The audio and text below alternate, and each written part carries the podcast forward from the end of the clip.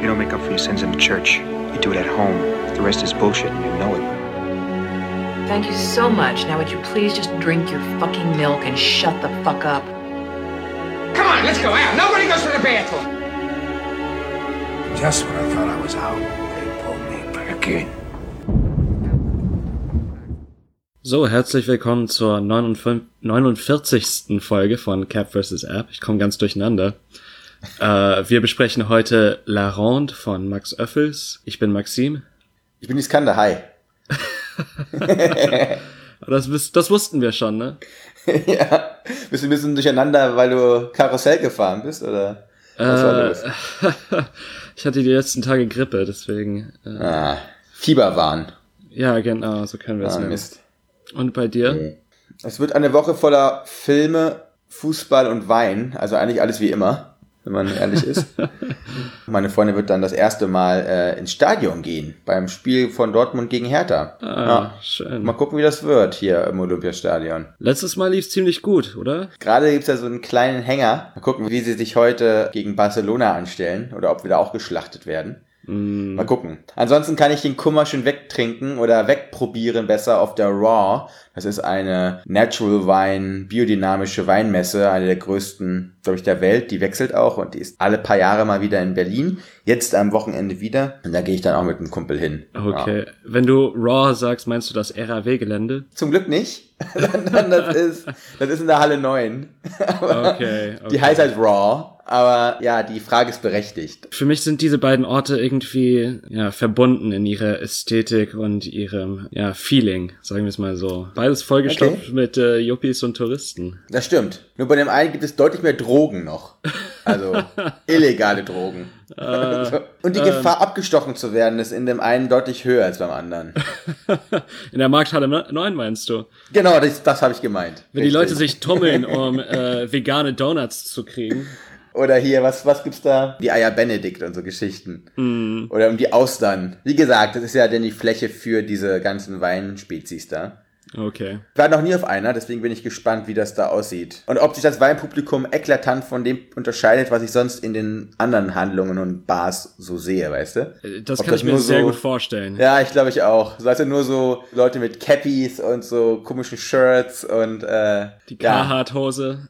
genau, alles so Wannabe-Skater, die dann, also die dann auch so in der eigenen Garage so Wein machen irgendwie. Also Leute, die angezogen nicht. sind wie ich, meinst du eigentlich? Ich wollte das Kind nicht beim Namen nennen, aber das habe ich gemeint.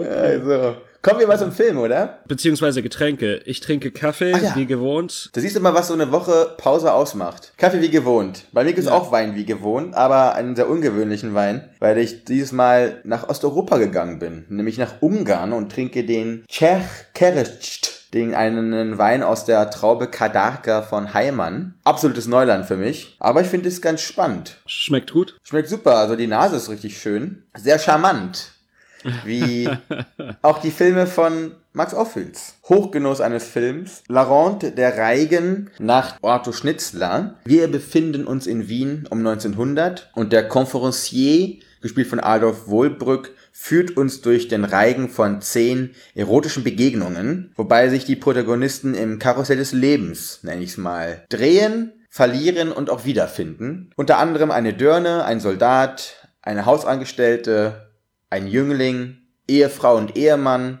ein süßes Mädchen, eine Schauspielerin und ein Graf. Und alles führt ineinander und führt wieder zurück. Und dazwischen haben wir, wie gesagt, diese zehn Episoden, in denen lustvolle Begegnungen passieren. Getrieben auch durch ja, Leidenschaft, Eifersucht und Sehnsucht. Hm. Es ist unglaublich. Also ich habe das Gefühl, vor allem bei Öffels, aber auch bei anderen Regisseuren, dass die Zensur fast erotischere Filme produziert. Also dadurch, dass man nichts zeigen kann, muss alles suggeriert werden. Das bringt den Nervenkitzel hervor oder bringt den erst hervor. Das bringt eigentlich auch erst die Gedankenmaschine auch wirklich an, ne? Also mhm. in diesem Film also wird auch einmal die Zensur selber angegangen und indem wirklich dann der Konferencier mit einer Schere den Film durchgeschnitten hat und dann singt dazu Zensur, Zensur.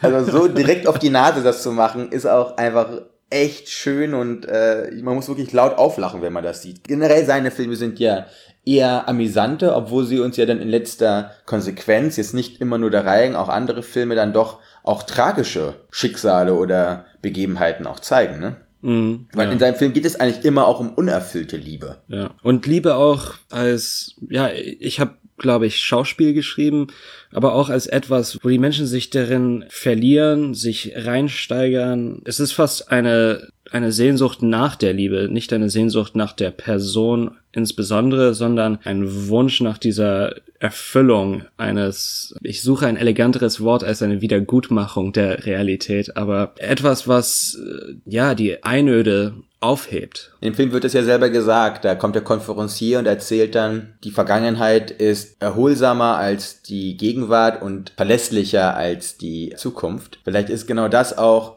dieses Gefühl, was du beschreibst und die immer diese Office-Filme auch eigentlich durchströmen.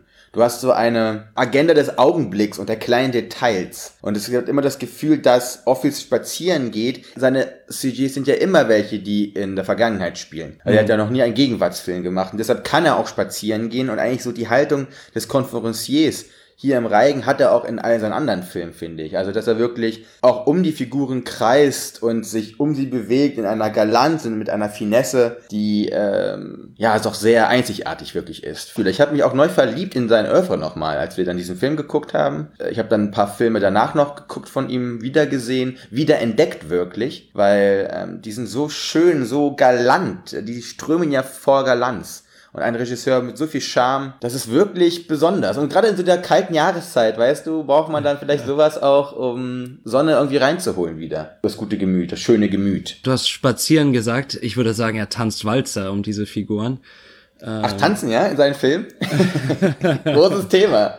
Ja, immer. Es gibt immer eine, eine Ballszene, manchmal mehrere, äh, wenn man an die Ohrringe der Madame de denkt oder Lola Montez. Tanz wird auch wirklich benutzt, um ganz schnell Sachen abzuhandeln, dass sich Madame Deux dann ja verliebt und es wird erzählt durch diese Tanzszenen, die aneinandergereiht sind wirklich. Und generell, Musikalität und Spektakel ist auch ein zentrales Motiv von Ophüls Film. Also auch Oper und Theater. Dabei interessiert ihn aber gar nicht so sehr das Spektakel auf der Bühne, sondern vielmehr das Publikum als Spektakel. Dieser Nebenblick, neben dieser eigentliche Haupthandlung hast du auch, wenn du dir anschaust, wie Bedienstete, wie äh, Hausangestellte eine Rolle bei ihm spielen, ne? weil er zeigt uns halt meistens reiche Leute.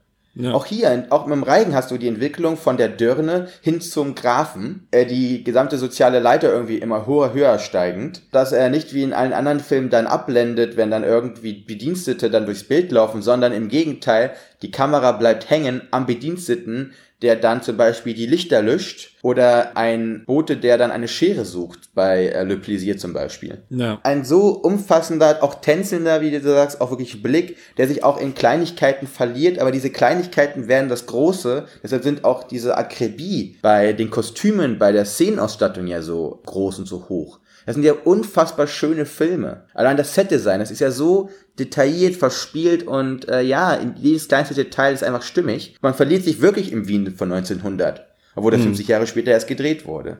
Weil da so viel Versessenheit und Akribie dahinter steckt, dass jedes Detail stimmt. Ja, und ich muss auch sagen, ich kannte Öffels vor diesem Semester gar nicht. Also vielleicht als Namen schon mal gehört gehabt. Bin ihm erst durch ein Seminar begegnet. Eine, eine Dozentin hat uns diese Filme nahegelegt. Was, Und bei welchem Thema war das? es ging um Mise en scène, glaube ich, aber auch Deleuze schreibt auch über, über Öffels in, im zweiten Kinobuch. Es geht um Kristalle. Das ist ganz, ganz abge, äh, ganz komische Sachen, die er da macht mit den Filmen. So wie Deleuze halt ist, ne? Ich wollte nicht sagen, aber Ja, man, man muss in den Geschmack kommen dafür. Man kann es auch sein lassen. Na, ich finde diese Texte, ich finde generell auch Bazin und Deleuze, diese, diese großen ja, Philosophen auch, die ja die Kunst als äh, etwas Universelles auch betrachtet haben und die finde ich, die geben einen immer wieder nützliche und hilfreiche Zugänge, die man vorher vielleicht nicht gehabt hat. Weißt du? Ich liebe diese Texte. Das sind großartige Texte. Das sind für mich ein Fundament meines eigenen Schreibens, zumindest an der Akademie. Aber wie gesagt, das ist nicht etwas, wo ich sagen würde, das muss man gelesen haben. Nein, man muss auch den richtigen Rahmen finden. Und das Ja. ist nicht etwas, was man sich an den Strand mitnimmt, zum Beispiel. also ich nicht. Ja, nee. ja, das ist eher sowas wie einen wuchtigen Rotwein und vielleicht auch noch ein Kaminfeuer dazu und dann sich verlieren in diesen doch sehr abstrakten Gedanken immer wieder. Aber das, worauf ich hinaus wollte, war nämlich, dass ich eben die richtige Rahmung für diese Filme erst finden musste, weil ich nämlich Costume Dramas an sich hasse. Diese Upstairs, Downstairs Geschichten wie Downton Abbey, das ist mhm. für mich der größte Müll eigentlich. Ich kann das nicht gucken, ich finde sowas fast ekelhaft in dieser Huldigung von der Noblesse des Adels. Hier habe ich erst die richtige Rahmung gefunden für diese Filme und erst etwas entdeckt. Ich wollte diese Filme zuerst nicht schauen und dann habe ich mich reingeguckt und war sofort verliebt. Sie haben eine, eine Sogwirkung und das sind nicht bloße Costume Dramas. Es passiert viel mehr in diesen Filmen als das. Ja, also man, man hört es, ne? Wir sind absolut verschossen in Office. und das liegt wirklich daran, du sagst es, weil er nutzt wirklich dieses Kostümdrama, um uns Ebenen aufzumachen oder bewusstbar zu machen, die man vielleicht vorher nicht gehabt hat. Auch, wie gesagt, auch das Materielle spielt eine große Rolle bei ihm. Man hat physische Aspekte, auch von Beziehungen und Liebe stehen bei ihm im Vordergrund, ne? Hm. Also dauernd, alles dreht sich auch um Dinge. Zum Beispiel bei Liebelei, das ist ein Durchbruch gewesen. Da hast du zum Beispiel die Manifestation des Gefallens wird danach durch ein Taschentuch und durch eine Soldatenkappe eben manifestiert. Also auch ein ganz interessanter Aspekt auf Liebe, Beziehung oder generell äh, Beziehungen an sich erst aufgemacht. Oder zum Beispiel hier in der Reigen, wo die Kälte und die Trübnis einer Beziehung oder der Ehe dadurch gezeigt wird, dass der Ehemann noch bis spät in die Nacht noch sein Reichtum buchhalterisch festhält. Also da werden viele, viele Manifestationen geschaffen von Emotionalen, wird uns wirklich gezeigt. Und mhm. vielleicht ist genau dieses, dieses aufgeplusterte des Kostümfilms auch die richtige, ja, Strategie oder Masche dann, in der dann jemand, der mit so einem feinen Pinselstrich wirklich arbeitet im Film, ähm, dann genau die richtige Maskerade, um uns dann hinten herum total zu catchen. Ja, wo du diese Szene, diese Bettszene erwähnst, diese Rahmung mit der Uhr, dieses Pendel hin und her schwingt. Mm, die, zwischen den Betten. Genau, zwischen den Betten. Ja. Und ähm, sie ist dann auf der rechten Seite, er auf der linken Seite, getrennt, wie gesagt, durch diesen, diesen Pendel. Man erkennt fast, wie die Zeit einfach da, dahin schwindet. Ne? Eine, eine lieblose Beziehung ist, aus der es keine Flucht gibt. Das sind bei ihm immer Figuren, die eine, die eine Flucht suchen, aber immer wieder integriert werden durch das Milieu, in dem sie sich ja. befinden und ähm, sich immer zurückgezogen oder immer zurückgezogen werden, obwohl sie eine andere Befindlichkeit haben, andere Wünsche hegen. Das sind wirklich auch melancholische Filme. Also er zeigt uns auch wirklich die Melancholie, dieser, ja, auch manchmal Impotenz eigentlich, hm. ne? Naja auch der Nichtmöglichkeit, nicht Erfahrbarmachung von Wünschen und eigentlich immer das Sehnen zu etwas Höherem, was ja in diesem Film wirklich ja idealtypisch uns gezeigt wird, vollgepackt mit tollen filmischen Szenen, wo dann der Jüngling einfach, sagen wir es wie es ist, kein Hoch bekommt. Und das dann extrem charmant überspielt, indem er auf einmal dann über Stendhal philosophiert. Oder die absolut überzogene Figur auch des Poeten. Das mm. sind ja so, also so Momente, wo man wirklich, wie gesagt, nur lacht, weil man das auch einfach erkennt. Oder der Säbel aus der zweiten Episode. Man muss ehrlich sein, die haben auf der Parkbank gevögelt. Wenn danach der Soldat mit seiner noch aufgeknüpften Hose danach zurück zu seinem Säbel läuft, den er auf der Parkbank vergessen vergessen hat, wissen wir alle, was passiert ist. So. Und das finde ich auch das Spannende, wie direkt. Ach, ich habe außerdem den Film gerade wieder nebenher an. Mhm. Und das Witzige ist, als ich gerade die Impotenz dann des Jünglings äh, gesagt habe, der hat auch extreme Probleme, die Flasche aufzubekommen, ne? Der stochert diesen Korken, stochert da durch die Gegend, kriegt das einfach nicht gebacken. Es ist auch wieder eine Manifestation seiner eigenen Gefühle innerhalb eines materiellen, physischen Zustandes, dass man einfach eine Flasche nicht in Kork bekommt. Mhm. Das sind Geniestreiche wirklich. Ja, also dass diese Objekte dann immer wieder aufgegriffen werden. Also dass sie dann das, den Stendhal im Bett liest, später, ja. die Ehefrau. Spielerisch, wirklich ein, ein absolutes Schauspiel, wie man eben mit Dingen, aber auch den Bedeutungen der Dinge dann wirklich einen Film mit großer Bedeutung schafft, obwohl man dann vielleicht denkt, ja, das ist ja einfach nur ein erotisches Sujet, was uns hier gezeigt wird. Es ist mehr als das. Obwohl es trotzdem so versch verspielt und tänzerisch daherkommt. Obwohl der Film mit Typen arbeitet, ne? Das sind schon auch wirklich äh, Schablonen, ne? Muss, das stimmt schon. Ja. Ja, man erkennt Personen in diesen Schablonen, finde ich. Also du hast ja den, den Poeten genannt, der total verblendet ist und äh, so viel von sich hält. Naja, wenn man lang genug in Berlin lebt, kennt man, kennt man eben solche Menschen und Kennt man diese Bohemians, ne? genau. ja, dann fragt man sich so, wie sind die eigentlich in Privat? Und hast du die Antwort, meinst du? ja, ich finde schon.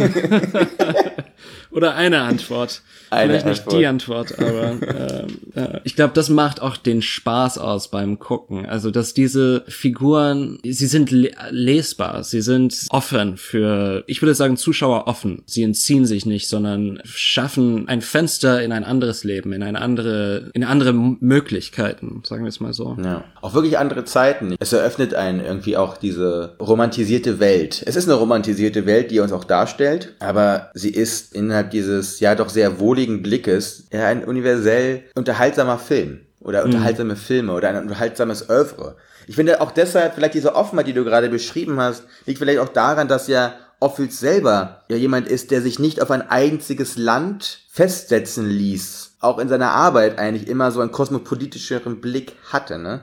Ich habe ich hab ein Interview mal mit ihm gesehen. Ophuls ist ja Deutscher gewesen, musste aber flüchten aufgrund seiner jüdischen Wurzeln, als die Nazis an die Macht kamen und ist dann über Frankreich, dann auch eine kurze Zeit Italien, da war er mal in Portugal und dann aber rüber in die USA. Er wurde 36 Mal nach seiner Nationalität gefragt und da hat er gesagt, ich werde es morgen wissen. Und ich finde, das ist eine wunderschöne Aussage, die ich finde Ophuls selber ganz gut begreift, weil er, glaube ich, sich nie hat festsetzen lassen und immer den offenen Blick gehabt für alles und war deshalb auch möglich, das auch in seinen Filmen zu bewahren oder zu konservieren. Für uns halt. Das ist vielleicht genau das. Ja. Das ist auch die Nachhaltigkeit seiner Filme dann irgendwo. Technisch halt auch, ne? Wie er mit einer, es ist ja fast eine entfesselte Kamera. Manchmal. Man denkt sich immer, wie kann das sein? Filme aus den 40er, 50er Jahren, die so frei. Also da gab es ja noch richtig schweres Equipment. Und das sieht halt immer so alles leicht aus, ne? Mhm, ja. die ist ja dauernd in Bewegung bei ihm, die Kamera. Es gibt auch wenige Großaufnahmen eigentlich, sondern die Mise en scène wird auch wirklich als ein Objekt begriffen oder in denen auch wirklich dann Geister, fast wie Geister dann so eine mystische Atmosphäre auch geschaffen wird. Und so mit einer Akribie auch wieder, also so Kameraeinstellungen. Wo war das hier bei Le Plaisir? Die äh, Fensterszene, nenne ich sie jetzt mal. So. so viel Gehirnschmalz reingegangen in so eine Szene. Wo, wo was passiert, wie man, dann schmeißt, dann haben die einfach eine Kamera aus dem Fenster geschmissen. Das muss man sich mal vorstellen. Einfach grandios. Er hat das Erbe von, ich würde sagen, Jean Renoir aufgenommen. Vor allem dieses Milieu der Haute Bourgeoisie und des Adels eben für diese Art von Kameraarbeit, diese ständige Bewegung. Aufwandslos ähm, bewegt sich diese Kamera und so aufwandslos scheint zumindest auf der Oberfläche diese Welt zu funktionieren. So funktioniert diese Welt, so funktionieren die Menschen nicht. Das ist das, das Problem. Also wirklich glücklich sind sie auch nicht, ne? Nee, überhaupt nicht. Das ist ja, das ist der große Witz, der Geniestreich eigentlich dieser Filme, Ja. dass eben dieses Unglück sich manifestiert und, und er muss das nicht sagen. Das wird einfach, das wird, wird gezeigt. Das wird alles Ja. gezeigt. Es wird verdinglicht, wirklich. Ja. Film. Ja, absolut richtig. Das ist auch kein metaphorisches Geschwätz, weißt du? Was wir so oft haben. Es, es gibt Und- andere Regisseure, ne? Zuhauf. ich habe außerdem hier gerade wieder die Szene gehabt, wo danach der Jüngling die Ehefrau wegbringt, voller Euphorie. Und er hat gerade wieder in die Kamera geschaut und hat dabei gesagt, bin der Liebhaber einer verheirateten Frau. Genau dieses auch Durchbrechen dieser vierten Wand hast du hier auch ganz oft auch. Der äh, Conferencier wendet sich halt immer direkt zum Zuschauer. Ja. Der filmische Apparat wird am Anfang und am Ende sogar gezeigt. Einer Audiogabel und einer Kamera, die da im, im Set rumsteht. Es gibt auch eine wunderschöne, herzliche Szene, wo sich da der Conferencier für sein schlechtes Trompetenspiel entschuldigt und dann sagt, entschuldigen Sie, das ist meine erste Verkleidung. Ach, es ist so galant und schön gemacht. Aber auch diese Selbstreflexivität dahinter. Genau das, was der Film hat und uns zeigt, dieses Nachdenken, dieses Innehalten auch, er ist nicht so mühelos. Er macht sich unfassbar viele Gedanken. Und das ist der Geniestreich, dass es gar nicht so aussieht. Ja, du hast ja die, die Selbstreflexivität erwähnt, aber das ist auch ein Bewusstsein für das Erbe, ne, für das kulturelle Erbe, weil man sieht diese Bühne und das ist auch der Hut ab an Arthur Schnitzler, ein Bewusstsein dafür, wo diese Kunstform herkommt, ne. Natürlich Kino und Bühne kann man nicht gleichsetzen. Es sind fundamental unterschiedliche äh, Kunstformen, aber es ist irgendwo in der DNA. Ich glaube, wenn sich äh, Offiels und Schnitzer im Wiener Café getroffen hätten, die hätten auch, die hätten schon zusammengepasst, würde ich mal so behaupten. Ja, super spannend, super toll.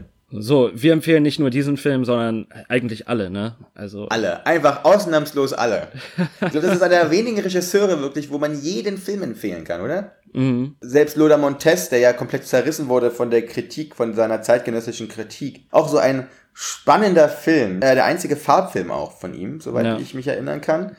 Unfassbar großes Spektakel mit Kostümen und Co. Das war auch der teuerste europäische Film. Also ein Regisseur mit Superlativen noch und nöcher, die aber das ist der seltene Fall, das ist der seltene Glücksfall, auch wirklich berechtigt sind, meines Erachtens bei ihm. ja. Das kommt von uns beiden. Diese, diese Einschätzung. Die ja sonst Malik und hier, ähm, was ist nochmal dein Hassobjekt Nummer eins hier? Darren Aronofsky, ja. DA. Oh, jeez. Kommen wir von diesen Hassobjekten lieber zu unserem ersten Special. Wir machen wieder drei Specials vor äh, Weihnachten. Und das erste Special wird sein Lieblingsfilme. Diesmal jeder von uns zwei. Genau. Wollen wir schon verraten, was es gibt oder nur anteasern? Äh, Von mir gibt es, äh, wie man vielleicht erwarten könnte, einen Noir-Film und einen Horrorfilm. Beide aber mit Kniff, würde ich sagen. Mit Kniff also. Okay. Bei mir gibt es einen Film, der schon öfter immer wieder, finde ich, so atmosphärisch mal durchgeklungen ist in unseren anderen Episoden vielleicht. Und ein Film, den ich wirklich schon hundertmal gesehen habe. Und ich freue mich auf diesen Film eben als Lehrer jetzt auch über ihn sprechen Ah zu ja. können. Genau, sobald deine Schüler auch auf den Tisch für dich gehen, hast du es geschafft. Ich finde, das ist eine gute Note, äh, um diese Folge zu beenden. Dann bis nächsten Sonntag. Ja, ciao.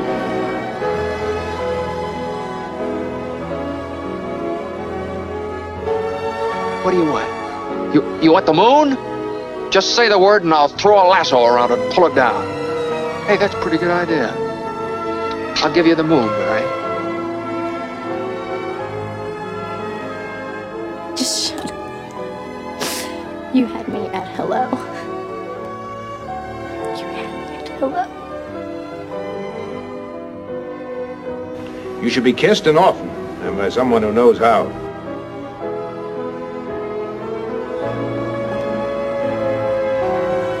Also just a girl. Standing in front of a boy. Asking him to love her.